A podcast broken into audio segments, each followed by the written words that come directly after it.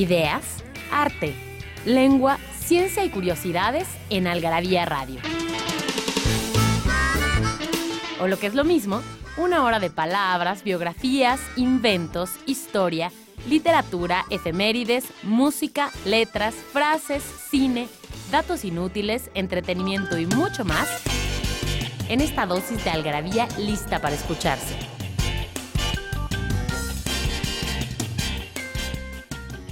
Algarabía Radio. Primero, el principio. Inquipit.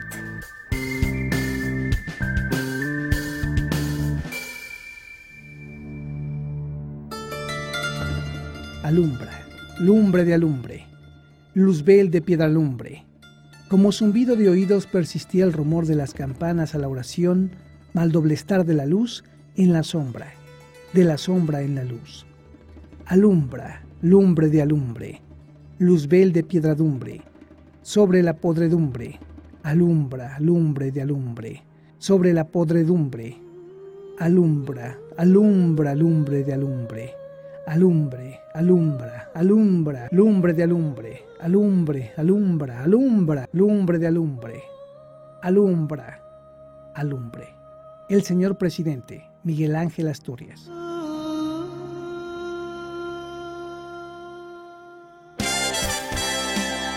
Hola, bienvenidos a este programa de Algarabía Radio. Mi nombre es Mónica Alfaro y hoy vamos a hablar de un tema mm, Híjole, a ver, queremos saber qué tanto les, no solo les interesa, sino le entran. Sin mentiras también. Ahorita van a ver de qué vamos a estar hablando y tenemos cabina llena porque está Fernando Montes de Oca. Hola, Fer. ¿Qué tal? ¿Cómo están? Buenos días, buenas tardes, buenas noches. Muy bien, gracias. Fer, que ya lo conocen, que está con nosotros con cierta frecuencia. Pero además tenemos otro elemento de algarabía aquí en la oficina que comúnmente lo tenemos guardado tras su computadora trabajando pero hoy decidimos invitarlo a estos micrófonos porque es un experto en el tema que vamos a tocar el día de hoy. Así que Luis Enrique nos acompaña el día de hoy. ¿Cómo estás, Luis Enrique? Hola, ¿qué tal? ¿Cómo están? ¿Cómo estás, Mónica? ¿Cómo estás, Fer? Acá andamos visitándolos y a ver qué tal nos sale esto de los deportes. Y por supuesto Daniel del Moral, que siempre está en los controles de este programa. Así que bueno, si ustedes ya vieron la revista de este mes, ya le echaron ojitos, se la encontraron por ahí en un puesto de periódico, ya vieron que nuestro tema de la portada y de todo lo que está en esta revista son los deportes. Porque, bueno, con cierta frecuencia tenemos números especiales en donde abordamos un, par de artículos, hacemos un dossier de un tema, o números como este, en donde toda la revista eh, es sobre el mismo tema, por llamarlo de alguna manera, y digo de alguna manera porque abordamos los deportes pues de muchas formas, ¿no? Y aquí vamos a tocar algunos de ellos. Pero bueno, antes de entrar de lleno en el tema, les vamos a decir la pregunta para ganarse revistas el día de hoy. Ya saben que solamente tienen que mandar la respuesta a participa.algarabía.com. Y los 30 primeros se van a llevar un paquete de revistas Algarabía de colección que van a poder ir a recoger a cualquiera de nuestras tiendas de Algarabía Shop ya sea en el DF, en Puebla, en Querétaro o en San Luis Potosí. Entonces deben estar en cualquiera de estas ciudades o poder ir a una de nuestras tiendas en estas ciudades para recoger sus premios. Y la pregunta es, de las 105 peleas que ganó Julio César Chávez, ¿cuántas de ellas fueron por nocaut? Y así que para que ahorita no vayan a decir la respuesta, por favor a lo largo de las del programa. Eh, bueno, si tienen la revista por ahí, ahí está. Yo ya leí esa respuesta, está en la revista. Eh, pero bueno, a ver, ¿por qué no les propongo que empecemos por el principio? Y como ustedes saben, Algarabía siempre habla de lengua, del origen de las palabras, de qué significa qué. Y entonces decidimos no dejar la lengua fuera en este tema de los deportes pusimos en Algarabía cuál es la diferencia entre manager, coach, umpire, términos que yo no entiendo, no conozco, no me queda claro. Así que, ¿por qué no nos cuentan un poco de eso? Bueno, Mónica, tú, yo sé que tú practicaste box. Ah, debes saber lo que es un referee. o un eh, manager, ¿no? O un manager, todos Mi manager no tenía mucha actividad. no tenía mucha actividad. Te, te, despachaban pronto? En no, la verdad es que no peleaba, solo entrenaba. Ah, ok, ok. En todo caso, mi, mi mi entrenador. No sé si aplica el, el término coach también o no, ahí no. Pues tú debes saber más que tú eres la que practicaste. Mira, lo que pasa con estos términos es que estamos muy acostumbrados, sobre todo en México, a saber que es un árbitro, o pues de línea, o un abanderado, como yo les decía cuando era niño. Pero estos términos van cambiando según el deporte que vayas practicando. Aquí Luis es el experto y, escritor de un artículo donde nos explica por qué, porque un manager, el manager es, de, haz de cuenta que el director técnico de un equipo de béisbol, es el que decide todo, pero en un boxeador, pues no, el manager es el que, digamos que la gente, el que le contrata sus peleas, etcétera, ¿no? O en el fútbol americano el manager puede ser otra cosa, es, pues, es la unión entre, entre equipo y directiva, creo. Aquí Luis nos va a explicar más o menos cómo es. Sí, el manager eh, va evolucionando de acuerdo a la disciplina. Por ejemplo, en el fútbol americano, como lo mencionabas, termina por ser una figura representativa, meramente simbólica, que no es ni el gerente general, pero tampoco tiene que ver con las cuestiones tácticas que la realiza el coach. En realidad es que es una persona que tiene más vínculo con la liga y con los representantes de otro equipo, ¿no? Para los acuerdos en cuanto a estadios y demás. Y bien, en el fútbol, soccer, eh, no, no, tiene como tal una descripción de manager, pero sí es como el director deportivo, aquel que se encarga de todo los, el tránsito de los jugadores, todas las necesidades que tenga un director técnico, pero tampoco está tan involucrado con las decisiones que toman los directivos o los dueños de los equipos. Ni tampoco con las cuestiones de cancha. Exacto. O bueno, sí puede hacer ciertas recomendaciones, pero como tal... no tiene eh, la última palabra, digamos. Eso sí, el director técnico es como el que manda, tipo el el manager del béisbol, que es el último que decide desde quién se contrata hasta quién va, al. Hay una dirección técnica, deportiva, pero en realidad el, manager es el que, pues el que pide qué es lo que se lo que se necesita para formar un buen equipo. Pero no hablamos solamente de manager en la revista. Pusimos varios eh, ejemplos de esas palabras y tenemos manager, referee, coach. Por ejemplo, en el béisbol, el coach un manager se, apoya, se asiste de dos coaches principalmente, el de picheo y el de bateo pero en el fútbol americano es otra cosa, el coach ya es... Ya es ¿no? en, realidad en el fútbol americano el head coach es el que manda toda la estrategia y delinea el plan a desarrollar, pero se, se, asiste de cuatro, de cuatro asistentes, que es el, el que está a la ofensiva, el que es a la defensiva, equipos especiales y también quien se encarga de darle toda, toda esta parte física y atlética para la preparación de los jugadores. Es eh, como se va delineando el coach porque sí terminan por ser coach, pero son coaches secundarios, ¿no? No es como el head coach que sí termina por decir, esta es la jugada que se manda y esta es la que no. Ok, ok. Eh, en el término del béisbol también tenemos lo de lo que es un umpire, que es el, el lampallita. El, lampallita o, puede ser el payer, ¿no? Muchas veces le han llamado así. Eh, quizá Fernando nos puede dar toda una crítica en torno a lo que el umpire hace y sus y todas sus contradicciones. El umpire que se escribe un pire para los que no sepan, ya está desde las reglas, las primeras reglas que se nombraron, se editaron, más bien dicho, el de béisbol en 1845, ya dice que va a haber un umpire, que es el que va a decir que los equipos estén completos, que va a aplicar las reglas, digamos que es el, la persona encargada, es como el árbitro en el, en el fútbol que tiene la última palabra hasta con la tribuna y con las fuerzas de seguridad, las puede llamar, etcétera, ¿no? Como el presidente de la Cámara de, Diputados que tiene facultades extras, extra cancha, el umpire también. No sé bien de dónde deriva la palabra umpire, umpire umpire, pero es, eso es lo que se, de lo que se trata en el béisbol. También hay umpires en el fútbol americano, que es uno de los, no sé, siete, siete árbitros que hay en, o no sé cuántos árbitros hay en el fútbol americano. El umpire creo que es el que está atrás de los linebackers, no, no, me acuerdo bien, tú debes saber mejor que yo.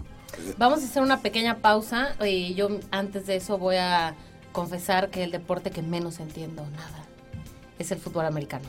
Vamos a hacer una pausa y ahorita regresamos. Porque no hay mejor adicción que la adicción a las palabras. Palabra filia pelurdo, tomada del vocablo francés beleur, torpe, lerdo o atontado, es la evolución de velour, derivado a su vez de lord, lerdo, tonto. Ha sido influenciada por sus sinónimos en español, payo, paleto y patán. Aparecen autores del siglo XVIII como Leandro Fernández de Moratín, retratando la idea del aldeano tosco que las clases más altas tenían de los campesinos, llamándolos la gente pelurda. Con el tiempo se perdió la connotación de torpeza y ahora solo se usa para la gente del campo. Existe otra variante arcaica que se adaptó al español de este mismo vocablo francés. Se trata de bilordo, tarado o perezoso. Ejemplo, se casó con un pelurdo del monte.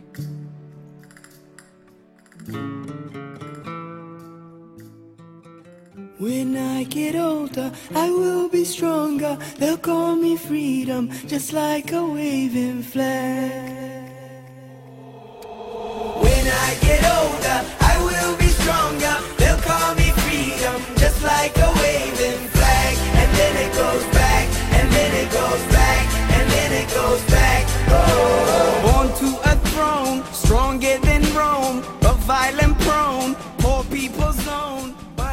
Ya estamos de regreso aquí en Algarabía Radio de los Deportes. eh, y bueno, yo ya confesaba lo del fútbol americano y luego en esta época la gente se quiere juntar a comer alitas y ver el fútbol americano. Y yo digo, bueno, comamos alitas y lo del fútbol americano me tiene con muy poco cuidado. Bueno, viene, viene en la revista tenemos numeraria del deporte que va a ser muy interesante que lo, que lo lean sus amigos.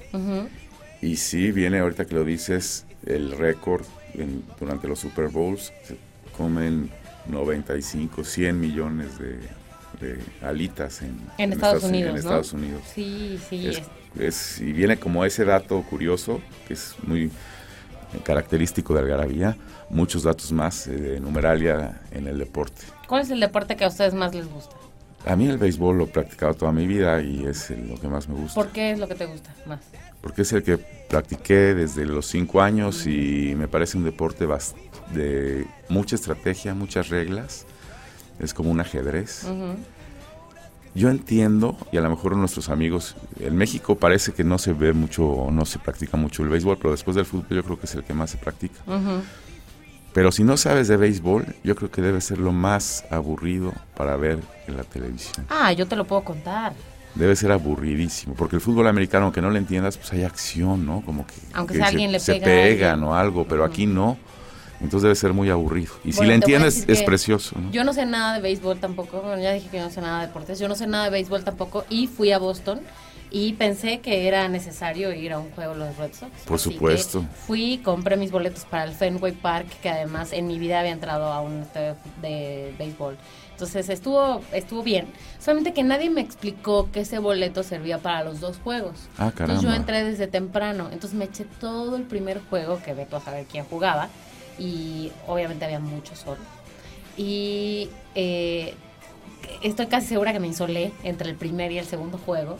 Eh, y ya que eh, llegó, empezó el segundo juego, que sí era el de los Red Sox, y que ya había bajado el sol, y que ya había más gente, y que la gente estaba más animada y todo, todos estaban más animados menos yo, porque ya estaba muerta de llevar todo el día ahí adentro. Pues es que el béisbol es sinónimo de cerveza y si no te hidratas en el estadio. Sí, había tomado un par de cervezas, pero creo que No, un par para dos juegos no. Es muy No, poco. es muy poco. Es muy Exacto. poco. Y mira, la verdad no sé nada. Estaba interesante ver el partido, ver el juego, porque no es partido, ¿verdad? Ver el juego. El juego. Y he estado platicando además con mi compañía, entonces estuvo bien, o sea, la pasé bien.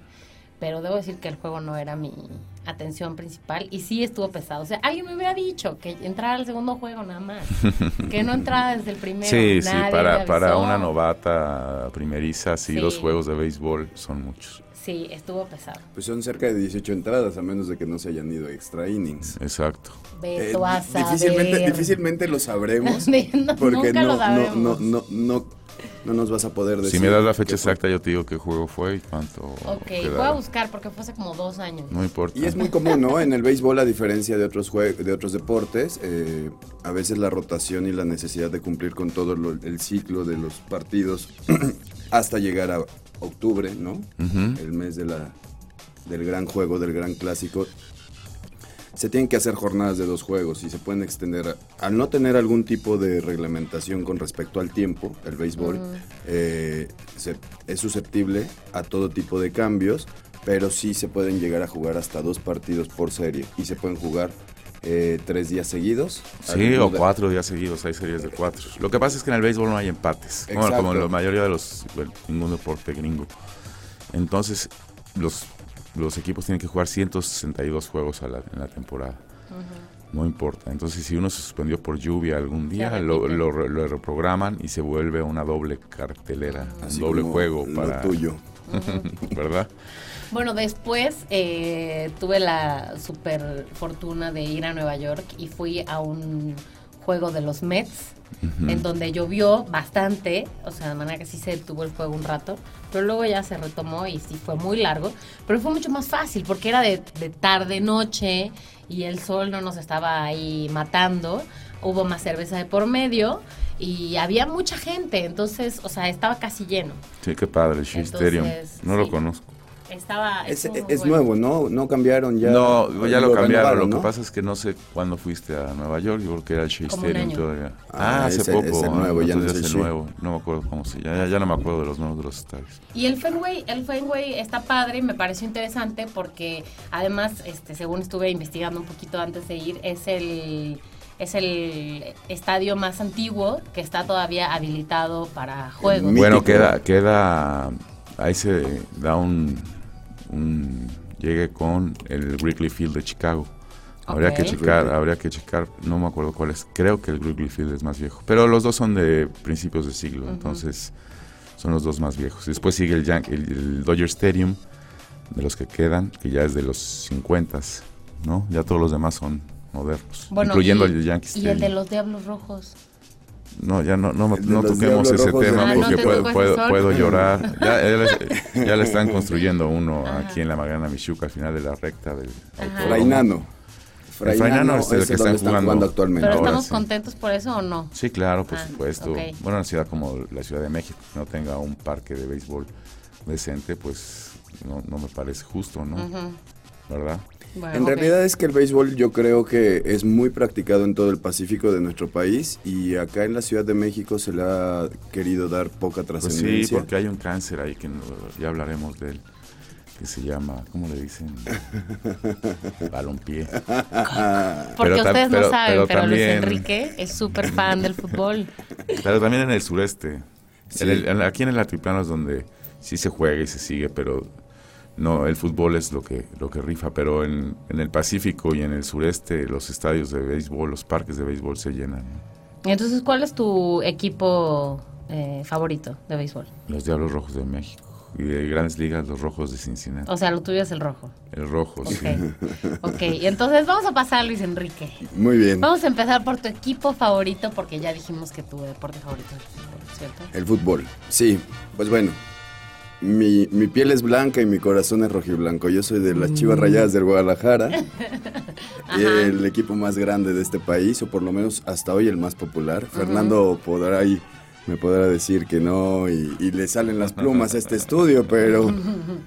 Pero el Club Deportivo Guadalajara, que es el equipo que juega con puros mexicanos y que, bueno, genera la pasión de multitudes. Así que si ustedes están, este, si a ustedes les gusta el fútbol, díganos a qué equipo le van, nada más cuéntenos para saber de qué lado están los radioescuchas de Algarabía Radio, que yo voy a ser eh, aventurada y voy a apostar casi que le van a ir más a los Pumas que otra cosa.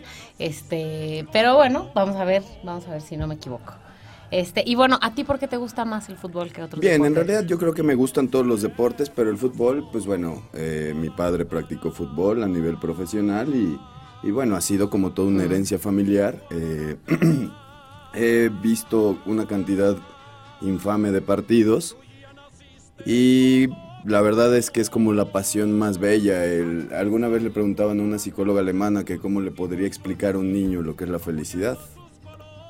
No, ¿cómo, cómo podría transmitirle? Dijo, bueno, no seamos tan puristas y seamos más pragmáticos. Avienten un balón de fútbol, inmediatamente el niño acuñará una sonrisa y eso es la verdadera felicidad. Al momento que ruede el balón, todo se acaba, las pesadumbres y demás. ¿Te acuerdas de la película Field of Dreams con Kevin Costner? No, Campo ¿de de, qué? Sueños. ¿De Sí, increíble. Que se le aparece ahí una especie de bosque, le dice que construye un campo en unos maizales, ¿no? Y, y construye el campo y llegan puro pelotero ya que va muerto, puro grande, el escaso Jackson, entre otros, y ven el campo eh, recién construido y llegan y, y le preguntan a Kevin Costner, ¿estamos en el cielo? Imagínate cómo son los...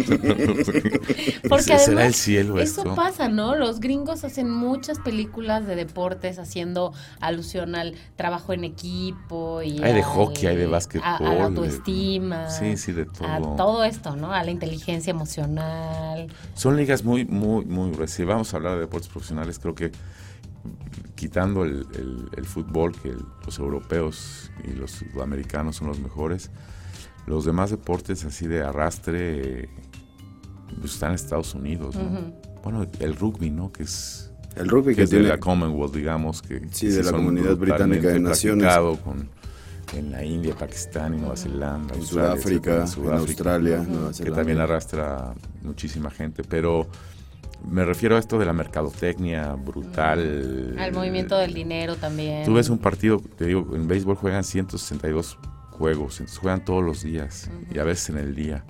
Y ves los, los parques, los estadios de béisbol y están un martes a la una de la tarde llenos. Sí, me Dices, pregunto ¿cómo a qué se dedican esas personas que No. pueden ir al juego en un martes a la una de la tarde. No, no de gratis se le llama el rey de los deportes al béisbol. Eh, yo creo que los estadounidenses tienen bien clara cómo, cómo, cómo armar un negocio.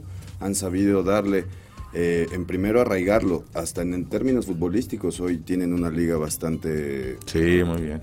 bastante respetable. MLS, Digo, sí. no ha llegado a ser como una liga sudamericana o una liga europea, pero sí saben perfectamente cómo, cómo ir concatenando la necesidad de ver un deporte con toda la parte comercial. ¿no? En la revista, en la revista tenemos los lo- en esta de deportes los deportistas mejor pagados, ya sea les, les sumamos los premios que ganaron como deportistas más los patrocinios. Ok, ¿qué ya te viene la si lista muy interesante. No sé si las voy a decir. Po- Podemos mencionar algunos. Ok. Pero solo, mencionar pero solo algunos, ¿te algunos, parece porque bien? por ahí las trivias nos las pueden ganar poco a poco. Ok, ok, vamos a un corte y mencionamos algunos. Frases para no olvidar.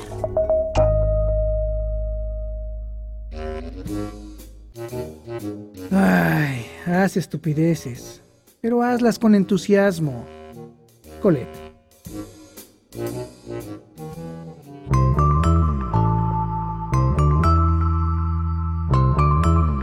Libros que hablan de lo que todos hablan, pero nadie escribe. Algarabía Libros.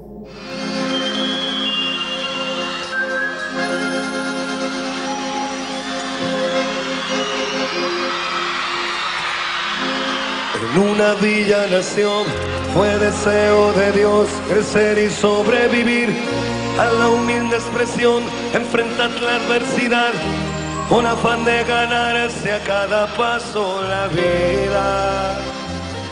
En un potrero forjó Ya estamos de regreso en este programa de Algarabía Radio hablando de deportes y acuérdense que pueden participar por sus revistas Algarabía de colección mandando a participa@algarabía.com la respuesta de de las 150, digo de las 105 peleas ganadas por Julio César Chávez, cuántas fueron eh, por nocaut. Y bueno, ya les decía yo hace rato que si ustedes ya tienen su algarabía este mes, ahí está la, ahí está la respuesta. Y recuerden que van a tener que ir a recoger sus premios, a los que les escribamos, uy, ustedes fueron los primeros en mandar la respuesta, van a tener que ir a recoger sus premios a una de las sucursales de Algarabía Shop que son nuestras tiendas en donde pueden encontrar nuestras revistas, nuestros libros, playeras, portavasos, todo lo del chingonario y todo lo que hablamos aquí y de lo que no hablamos también. Entonces, bueno, estábamos diciendo antes de ir al corte eh, algunos de los de los mejor pagados que pusimos en esta revista. Sí, hablábamos de, de los gringos, cómo son buenos para esto de, de ganar dinero y cómo van creando estrellas, no solo, no solo en el deporte, en el cine, en la televisión, que se vuelven íconos mundiales, ¿no? Y publicamos es increíble, ahorita Luis nos va a dar datos más precisos, pero a mí el que más me impresiona es Michael Jordan, que ya se retiró hace 15 años o 20 años, Sí, no sé cuánto, y sigue ganando un dineral por patrocinios, ¿no? Entonces tenemos una lista de, de- de deportistas. Y bueno, eh, empezaremos de- desde el menor al mayor. Sí, ¿no? del número 10. Del número 10 nos encontramos con Kobe Bryant, que de alguna u otra manera actualmente está en el ocaso de su carrera. Y eh, en realidad tiene 26 patrocinios y tiene un total de ingreso, ingreso de 49.5 millones de dólares al año. Órale. Tiger Woods, que se vio envuelto en una Escándalo en un escándalo vario. familiar, eh, bueno, marital. 2009. Eh, se encuentra en la posición número 9, sigue teniendo 50 patrocinios y sus ingresos por año son de 50.6 millones de dólares. Ok. El del golf, un poco le cedemos la batuta a, a Fer con Phil Mickelson, que nos Phil, puede platicar, Phil platicar un poco más de él. Mickelson es un gran, gran jugador, uno de los mejores zurdos, si no es el mejor zurdo que ha habido. Y tiene esta, este patrocinio, no sé si yo lo puedo decir aquí, Mónica, se llama KPMG, Ajá. De esta firma. de- De la firma de... entonces gana un dineral. Aparte de lo que ganan, los premios en el golf son enormes, ¿no? O sea, Son ganas un, bolsas, ¿no? ga- ganas un torneo y te metes un, un millón, un millón doscientos mil dólares, ¿no? Claro, no es fácil estar ganando torneos, son muchísimos, pero los patrocinios sí te dejan mucho dinero. ¿no? Ahora, en, eh, ha- habría que evaluar eh, contra la bolsa que ganan a la inversión que ellos hacen. Sí, eh, sí Una vez que entras al PGA, ya es, ya es, al PGA Tour es el tour profesional de los Estados Unidos de golfistas, ya es, ya es, es lucrativo, ¿no? Bien, ya, ya como- aunque juegues, te pagan. Por jugar te pagan. Poco, pero a lo mejor te pagan. El chiste es llegar ahí. Porque nada más Exacto. tenemos a Carlos Ortiz, un solo mexicano, que ya tiene su tarjeta de PGA y está muy bien, está entre los 100 primeros, ¿no? Que decir, se juega, el golf se juega en todo el mundo, entonces decir que estás entre los 100 primeros es una brutalidad. Es un chavo de Guadalajara de 24 años Ah, que es está joven, increíble, sí, está, está muy, muy bien. Y eh, fíjate, puede ser como el símil de lo que un día fue Loreno Ochoa. Bueno, Loreno O Ochoa tiene- está en el, en el, el- es ya para alcanzar a Lorena Ochoa la única que ha podido ahora es Paula Longoria en, en esos términos, ¿no? Y ya superó a Lorena. Me parece que es la deportista más grande de la historia de México, Paola Longoria. Paula Longoria. Pero Lorena Ochoa ser la número uno en un deporte es brutal lo que hay. durante dos años o tres años, no me acuerdo, la número uno del mundo. Es increíble. Ser el número uno del mundo en lo que sea está muy, muy cañón, ¿no? Eh, desafortunadamente acá en México, bien lo dice la frase, ¿no? Eh, nadie es profeta en su tierra y creo que es un poco del síndrome que vivimos o viven nuestros deportistas, porque Loreno Ochoa al final terminó por ser una persona así reconocida, pero me parece que nunca se magnificó todo lo que, Yo lo creo que, no, avanzó yo para el creo que no tenía. ¿sabes qué? El carisma, una. O sea, siempre era muy buena, es buena persona. Es buena todo, persona, pero tiene un gran problema. Se retiró muy pronto. Tiene un gran problema, Fer, por eso no es tan reconocida, es muy es atlista. Entonces ese es el gran problema. Sí, ella aprendió en el, en el Club Atlas a jugar golf, que es un campo muy, muy bonito. Ahí en los Allá en Colomos. Pero ya está retirada entonces, ya. Se, se retiró para casarse. Y para Una tener- cosa, y cuando para era la número hijos. uno del mundo con el director general de Aeroméxico. Y ¿Pero cuántos años siguen tiene? casa- pues ahorita ya debe tener como 28. ¿Y hasta, hasta qué Cerca hora? de ¿Hasta los qué edad 30, cerca de los es, 30, es común hasta que jueguen? 40 Porque, años, pues, eso sí 40 no- años. No, yo creo que no hay edad, justo. No el golf es uno de claro, los ¿no? de los deportes que no tienen como Es el límite que tal vez otros necesitan. Pudo haber roto muchos récords, Muchísimo. llegarle a Nika Sorestan. Ajá. solas- Pero le ganó este, El amor. el amor de, de Conesa, que es el director de, de Aeroméxico. de Aeroméxico. Y ah, para acabar, para que después sigas, un dato muy curioso de Phil Mickelson, que está en la lista, juega de zurdo, pero él es derecho. Pero el chavo encontró unos fierros, unos palos, un equipo de golf de zurdo, o se lo regalaron y aprendió con ese. Y de ahí en Y adelante. de ahí en adelante jugó- juega de, de zurdo, cosa rara. Qué raro. Él es derecho, escribe con la derecha, es todo con la derecha menos jugar golf. Bien, en el, pu- en, el, en el puesto número 7 se encuentra un basquetbolista que quizá no ha tenido los reflectores como Kobe Bryant, que ya se fue mencionado, que es Kevin Durant. Kevin Durant que ha sido toda una figura de mercadotecnia para muchas marcas refresqueras, principalmente en Estados Unidos. Él Gran cuenta jugador. con patrocinios, 35 patrocinios, y tiene un ingreso al año como de entre 54.1 millones de dólares. Y es un gran jugador, desafortunadamente en el Thunder.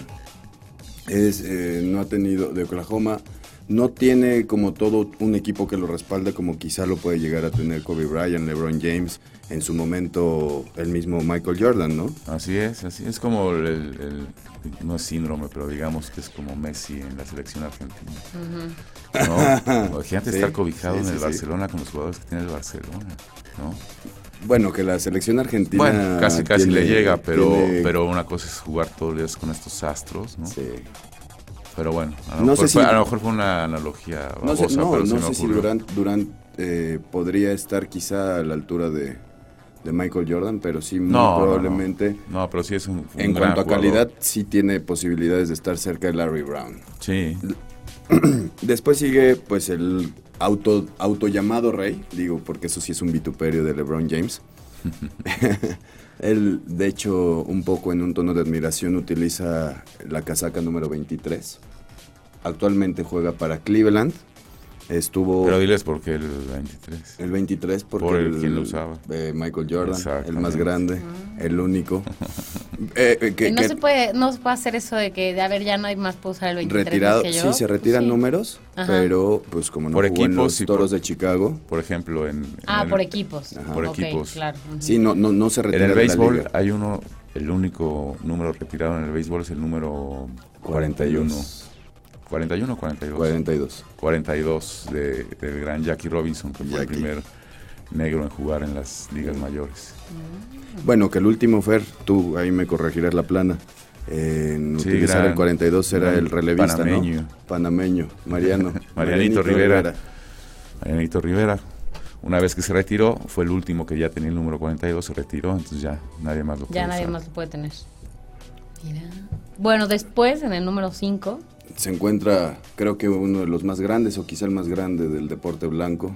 Eh, eh, quizá no tenga ese carisma como lo tenía Andrea Agassi, pero tiene un sinfín de cualidades que hasta el día de hoy están validadas, que es Roger Federer.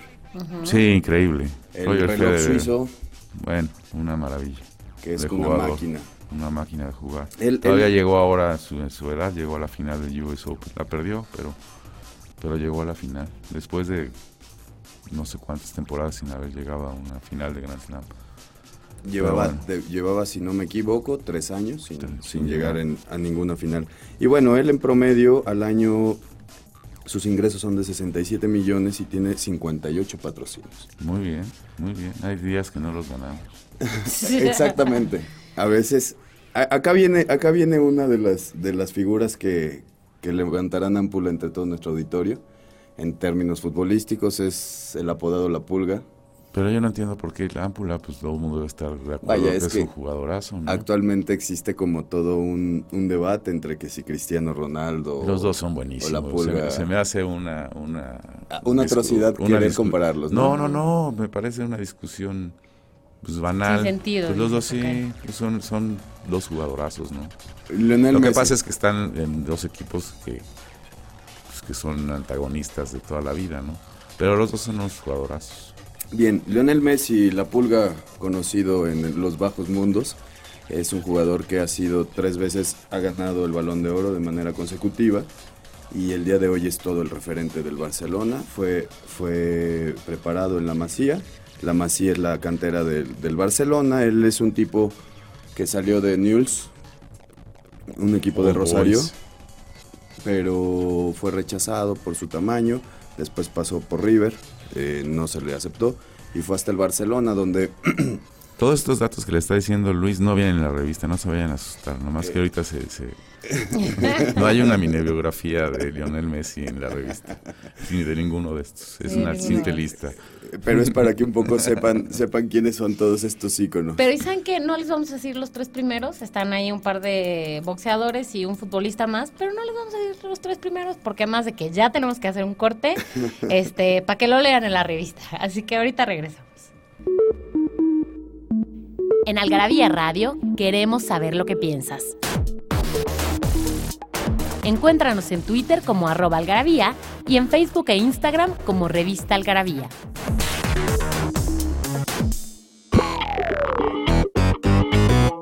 Nos hicimos de palabras y se las pusimos a todo lo que pudimos. Libros, tazas, playeras, tarros, libretas, termos, mandiles, vasos, plumas, portavasos, etiquetas, portatabacos y mucho más.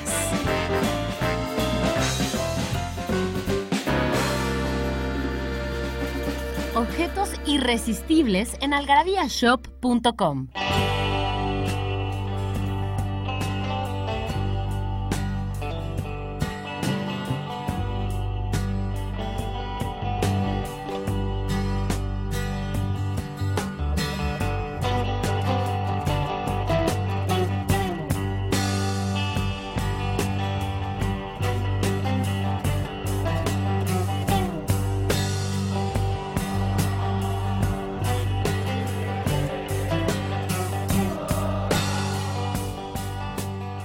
Bueno, y como aquí los deportes son muy variados, no nada más son el béisbol y el fútbol, entonces eh, también incluimos en este número de Algarabía un artículo sobre Fórmula 1, además que ahora está muy, digo, siempre en México, bueno, a ver, voy a corregir, iba a decir, siempre en México la gente ve la Fórmula 1, pero en mi mundo la gente se levanta a las 2 de la mañana para ver la Fórmula 1 porque así es mi papá y así es mi hermano y lo hacen. Se quedan dormidos, ¿verdad?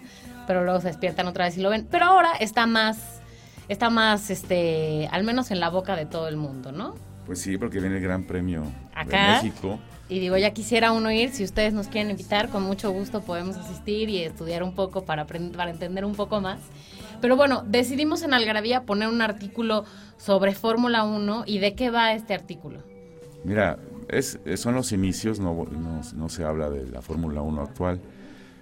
Como es Algarabía, nos gusta la historia. Y hablamos cómo empezaron las carreras de coches en Europa, sobre todo en Francia. Eran carreras rurales, sin cascos, con estos coches. Estoy hablando de 1896. Ok. Entonces, pues eran unas, yo creo que unas especies de ataúdes moviéndose, En sin pavimento, sin nada, y vas. Entonces sí eran, sí eran, pero en, en cuanto se hubo la invención del automóvil y hubo esta sensación de adrenalina, a lo mejor tu papá o tu hermano nos dirán. Yo nunca he corrido coches, no sé si ellos. John Cocart, ¿cuenta? Pero eh, sí, claro. es bueno, parte pues, de la eh, eh, preparación. esa emoción, esa adrenalina que te da la velocidad, pues yo creo que la sintieron desde la primera vez que se creó un coche, ¿no? Esto que no era una bestia la que te jalaba, que era un caballo, sino que tú tenías el control, el control que podrían haber tenido en ese tiempo de un, de un coche, de un automóvil. Y desde que se creó el automóvil, a correr, a ver quién corre más, más rápido. Y siempre- en Francia empezaron estas carreras rurales, empezaron a ser tan tan famosas que la gente se apiñaba a los, a los lados de las carreteras. Entonces empezó a haber muchos accidentes, no solo de pilotos que salían volando, se morían, gente que los sino de la gente. Entonces hubo necesidad de, re- de reglamentar. Entonces empezaron a reglamentar estas, estas carreras de- con reglas muy básicas y fueron tan, tan afamadas en Francia que se empezaron a hacer en España, en Italia. ¿Mm?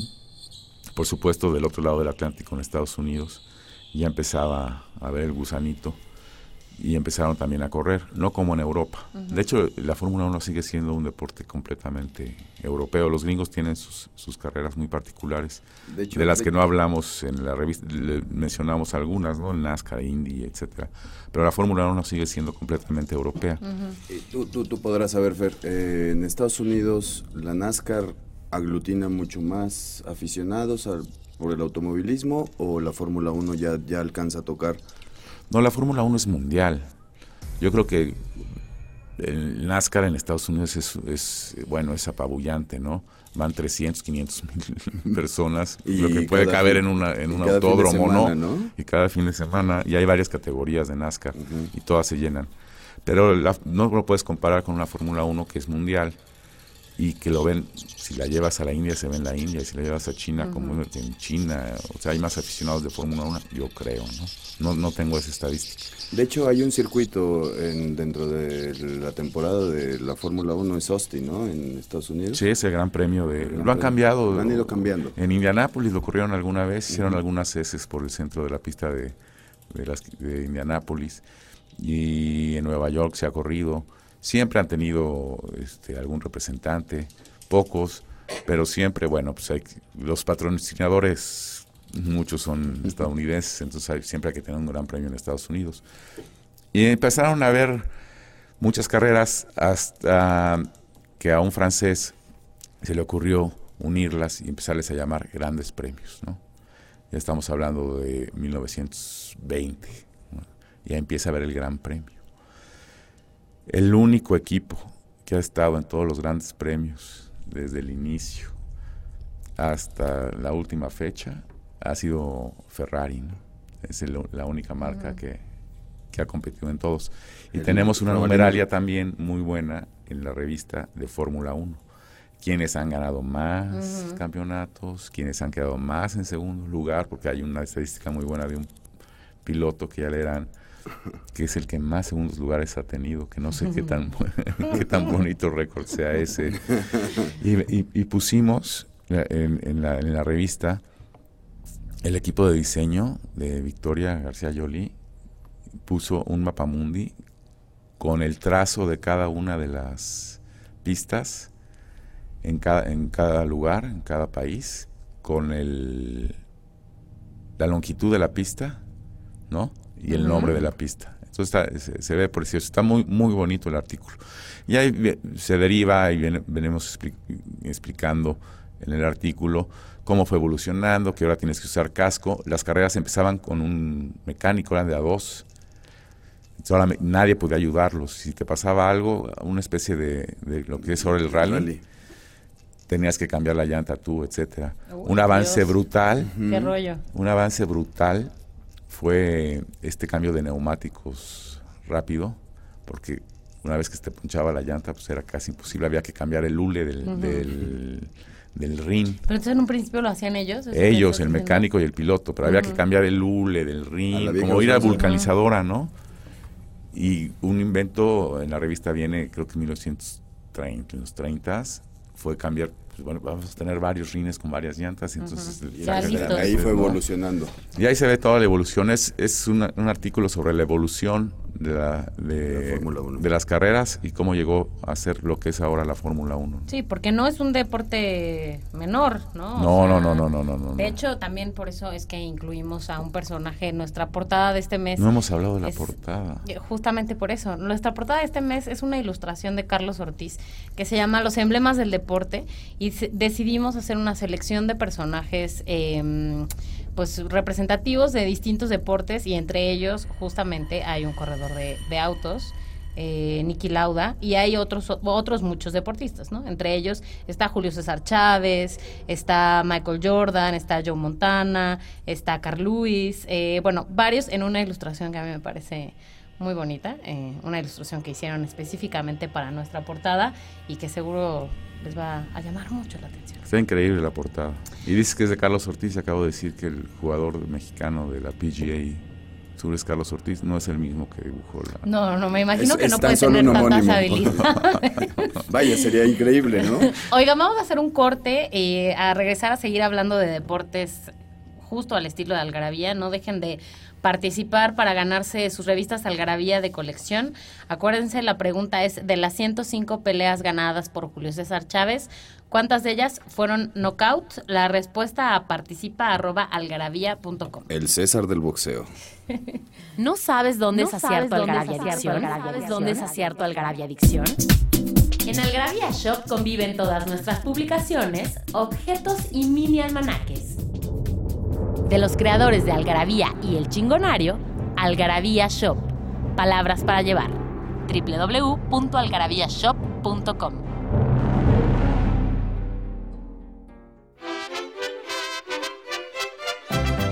Mexicanos somos y en el camino andamos. Frases que solo nosotros entendemos. A la mexicana. De veras.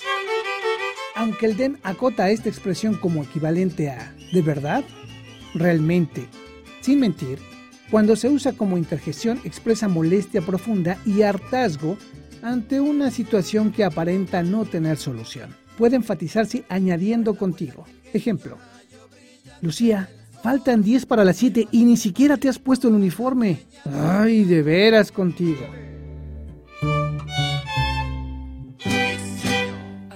My dues time after time.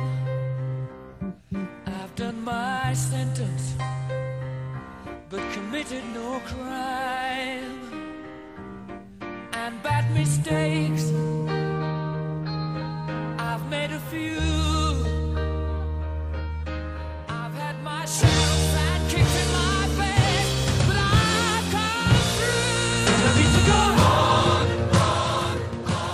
Bueno, y como ya saben que en Algarabía, eh, que, dado que Algarabía está liderado por una lingüista, aquí el asunto de las palabras no puede faltar. Así que Luis Enrique nos va a contar un poco sobre otros términos que pusimos en la revista. Porque además debo decirles que Luis Enrique, como decía yo en un principio, lo tenemos atrás de su computadora haciendo otras cosas distintas a contenidos, pero como le gusta lo del deporte, pues esta vez participó en la elaboración de contenidos de este número.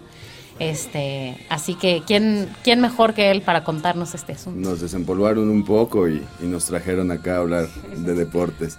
Bien, eh, casi siempre hablamos de fanáticos, pero no tenemos como bien definidos que hasta en diferentes deportes existe una categorización en torno a- al fanático o al aficionado.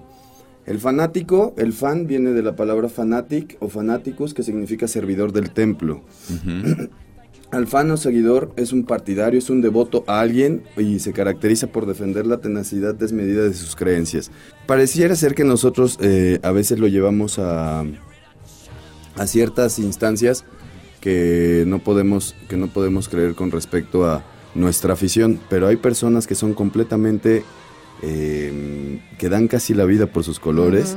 Y bien, el fanático eh, es como, como, como la apreciación más clara de, de aquella persona que está cercana, pero en Sudamérica y principalmente en términos futbolísticos eh, se acuñó la palabra el hincha, el hinchador del equipo nacional, era la persona que inflaba balones con, con- con su propia boca Los hinchaba. y los hinchaba y entonces eh, muchos decían, ya viste lo que el hincha aprieta y demás, eh, y además apoyaba muchísimo a sus colores. Y a partir de ahí se empezó a gritar los vítores en función del hincha del Club Nacional de Uruguay. Y bien, eh, muchas personas a veces que no están tan cercanas a, algunos colores o algún club, no logran entender cuál es la, la necesidad que a veces se tiene por, por seguir a un club. ¿Cómo definimos a veces el poder seguir un club? A veces puede ser por los colores, a veces puede ser por un jugador, o a veces simplemente puede ser eh, porque es el campeón en turno. En realidad Javier Marías, eh, aquí voy a citar una parte donde nos dice que podrán pasar muchas personas, podrán pasar muchos futbolistas, pero el ser aficionado de un club es la recuperación semanal de la infancia. Así es. Cada fin de semana nosotros vamos recuperando a ese niño, el cual eligió. Muchas veces no, no, no, hay, no hay una explicación del por qué le vamos a ciertos clubs, pero si bien es cierto, si no lo sientes no lo entiendes. Solo los colores, solo los fanáticos podrán definir el por qué seguir a, aquel club. Eh, también tenemos la parte de los hooligans, que es por un, un viejo irlandés que ni siquiera se les da que sean violentos, no sé ustedes qué les parezca o qué, o qué, o qué cercanía hayan tenido. Un matón, Patrick, el matón, un rufián, una calaña, que se le, se le apodaba el hooligan o hooligan, y azotó con violencia a Londres en los años 1896 y entonces a partir de ahí se acuñó lo que es un hooligan. Eh, la diferencia entre hooligan y el hincha es que el hooligan se, se propagó por toda Europa y a la fecha en algunos países tienen derechos de admisiones y estos derechos de admisiones lo tienen que cumplir en la comisaría cuando juegan en cada club, que principalmente es los sábados. En Sudamérica los hinchas o las barras, bra- barras bravas, en lo que es Uruguay, Paraguay, eh, Argentina, Chile, se les llaman hinchadas, se les llaman barra bravas. En Brasil se les conoce como las torcidas, torcidas jóvenes, que son más como un, club de, de personas que ayudan al desarrollo del club. A veces se les son donados predios, predios por partes del club. En ocasiones no tienen apoyo, pero principalmente todos los hinchas, los, torce- los torcedores, los hooligans no, han quedado, eh, han pasado a un segundo lugar porque tienen más cercanía con, con el control. En América Latina eh, estamos completamente alejados de ese control que se llega a tener en Europa. Y de alguna u otra manera muchas personas han castigado a todos estos movimientos porque le han dado poca lucidez y poca vistosidad al, al deporte como tal. Eh, el nivel de violencia que se maneja es, es muy alto, eh, ya no es tan solo un aficionado, sino son personas vinculadas con el narcotráfico, con los secuestros, entonces se ha, se ha un poco perdido el tono familiar de la actividad lúdica, ¿no? En México hemos tenido un proceso de barrificación que no está tan consolidado, tan concretado con respecto a los tonos sudamericanos, pero empiezan ciertas eh, rivalidades a, a quejarse de una, de, de una, de una manera muy, muy fuerte entre los clubes por todos estos movimientos ¿no? que, que- han despegado a la familia de nuestros, de nuestros deportes. Y principalmente el fútbol, que es el deporte más popular en el mundo, y en México ya lo mencionaba Fernando. Sí, por que es el supuesto. mayor. Y sí pasa, ¿no? Que ahora yo siento que hay la gente que tiene este espíritu, como dices, familiar de ir a, a ver los juegos. Sí se ha alejado un poco, ¿no? Sí ha dejado de, Sí. de ir a los, Sobre a todo al fútbol, estadios. sí, como dice Luis Enrique. Pues yo- acabo de ir al ¿no? béisbol y, y, bueno, es, sigue siendo como cuando yo era niño iba al béisbol, ahí estaban los niños corriendo arriba del logout y bueno, completamente como un picnic. El- el- las gradas, del, las butacas del parque de béisbol, completamente distinto a uno de fútbol A en México. no de fútbol. Y ya que hablaba Luis Enrique de las barras, de las porras, viene en la revista el origen de las porras más famosas de México, del Polipumas, del fútbol americano. Del Viene- deporte universitario por excelencia. Exactamente.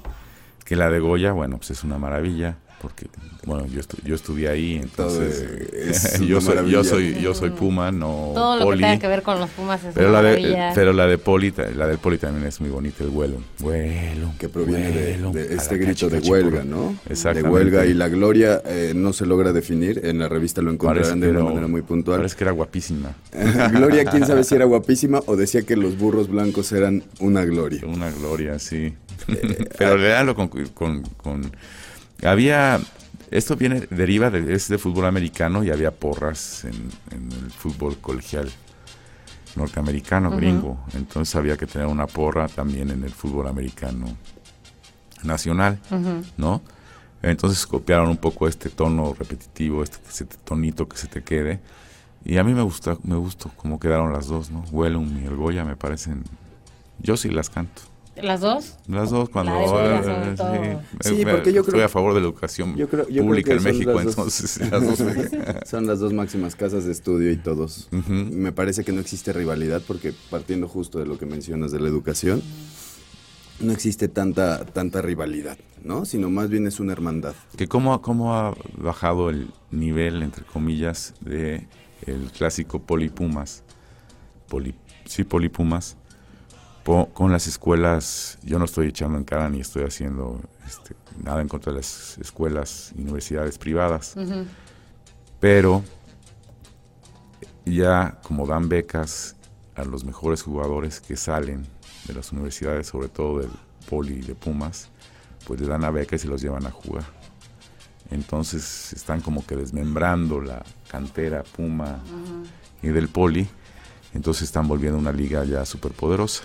Sí, que, que bueno, desde hace ya más de siete años se hizo la división de la, De la UNEFA. de la UNEFA y las escuelas particulares crearon la CONADEIP, ¿no? Ajá. Donde se encuentran Sobre los todo los y la UD, la, y quizá alguno Sí, que pero otro. los techs son los que... y ¿no? cercenaron Pero- como toda esta tradición. Sí, ya es, es lamentable. Escuelas que le dan mucho peso a, a esto. Pues sí, bueno, poderoso caballero es don dinero, Don y dinero. le pagan y todo, y ya no. Pero bueno, ya nos metimos en... Vamos a hacer un corte y vamos a regresar para la recta final de este programa, eh, así que no se vayan. Nostalgia en pequeñas dosis. Algarabía para recordar.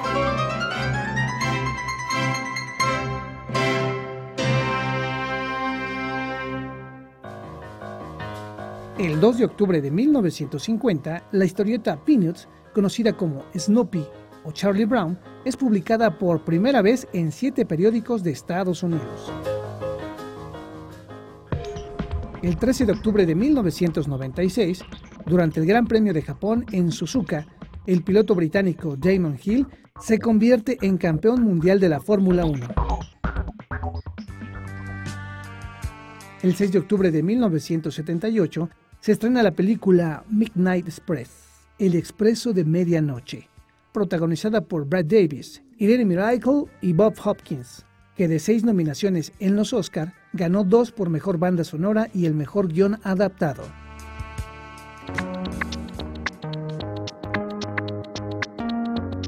Ya estamos de regreso para el final de este programa de Algarabía Radio. Acuérdense que pueden participar a participa@algarabía.com mandando la respuesta de, de las 105 peleas ganadas de Julio César Chávez. ¿Cuántas de ellas fueron por knockout? Eh, nos mandan la respuesta participa@algarabía.com y pueden eh, los 30 primeros pueden ganarse un paquete de algarabías de colección que van a poder ir a recoger a cualquiera de nuestras tiendas de Algarabía Shop. Acuérdense que en Puebla ya hay dos, está una dentro de Profética, Casa de la Lectura y otra que ya está en Container City en Cholula, que es nuestra tienda más reciente. Tenemos también una en San Luis Potosí, una en Querétaro eh, y por supuesto las tiendas que están en el DF. eh, así que ahí van a tener que pasar a recoger sus premios. Así que manden su respuesta. Bueno, nos quedan unos pocos minutos para terminar de hablar de este tema, así que aprovechenlo. Mira, hablábamos de Poli Pumas y en, la en este especial de deportes vienen dos artículos sobre, sobre los Pumas, no sobre los Pumas, el equipo de fútbol, sino sobre la ciudad universitaria en particular.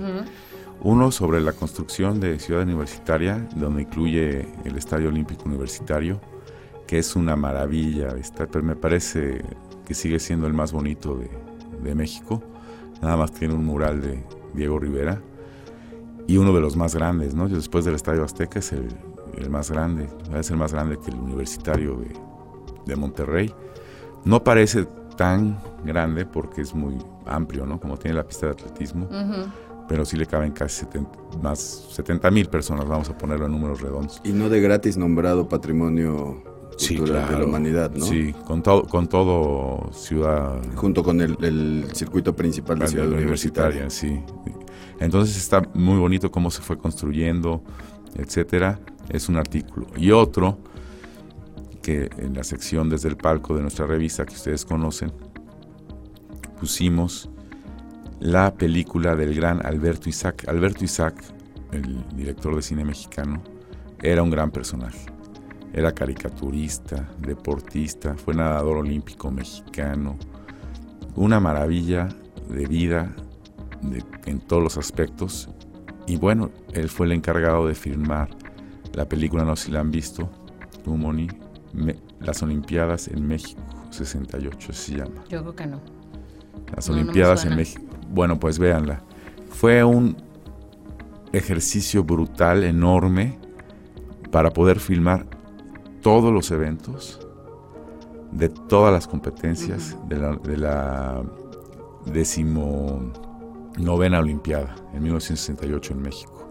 Y empieza la película con una toma aérea de la inauguración de las Olimpiadas, de los Juegos Olímpicos, de Alberto Isaac, muy bonita viendo cómo la gente entra, y una, una multitud, y es precioso cómo va narrando todo la, los... el- lo narra Claudio Brook, el- la película. Y ahí hizo siete rollos distintos para los siete continentes. Órale. Se usaron infinidad de cámaras, infinidad de micrófonos. Fue el ejercicio cinematográfico más grande en la historia del cine hasta ese momento. Nunca se había hecho. Entonces, si tienen la oportunidad de ver las Olimpiadas México 68 de Alberto Isaac, Es una maravilla, es una maravilla. Y fue en 1969 nominada al Oscar como mejor documental. No lo ganó, no Eso sé te cuál iba a ganó. preguntar. Pero, pero fue nominada al Oscar, que ya es, ya es algo, ¿no? No, es, es un gran avance.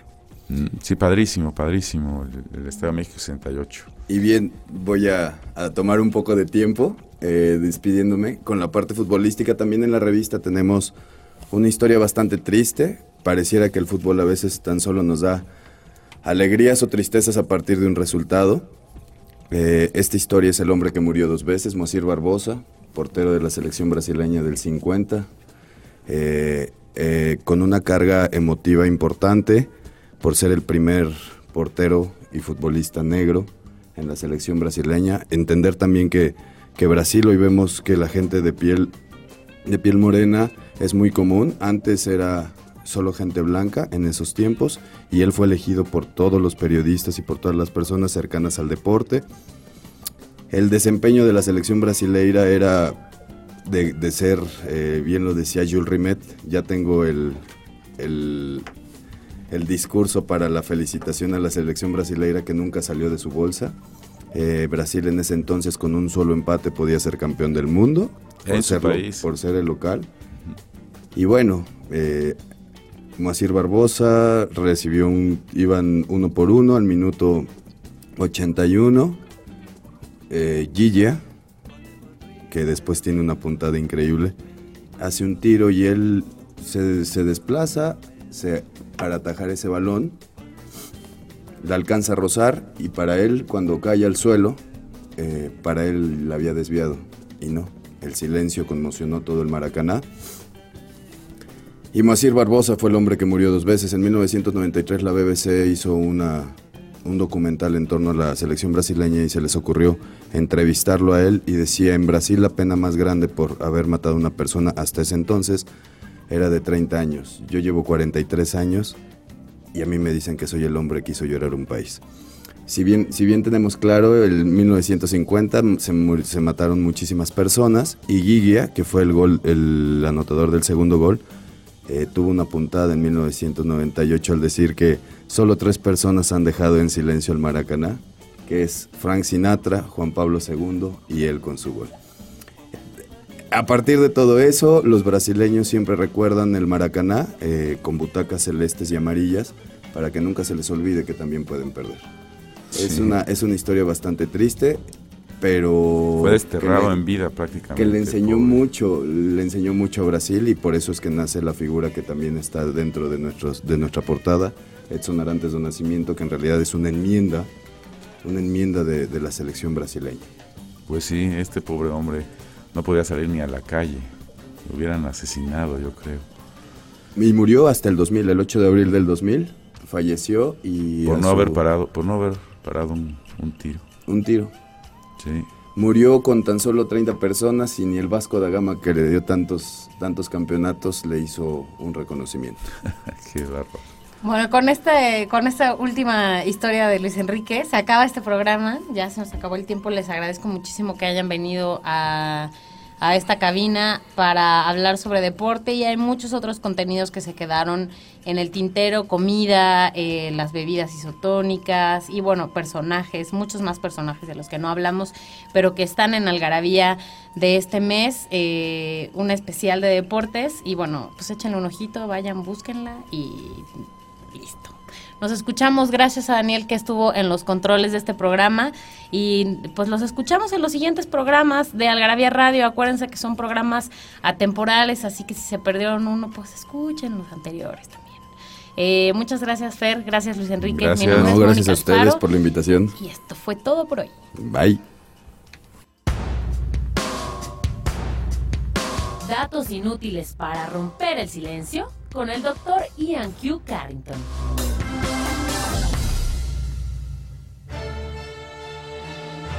En un juego de naipes convencional, el rey de corazones es el único que no tiene bigote. La Secretaría de Cultura y Código Ciudad de México Siete líneas de acción. presentaron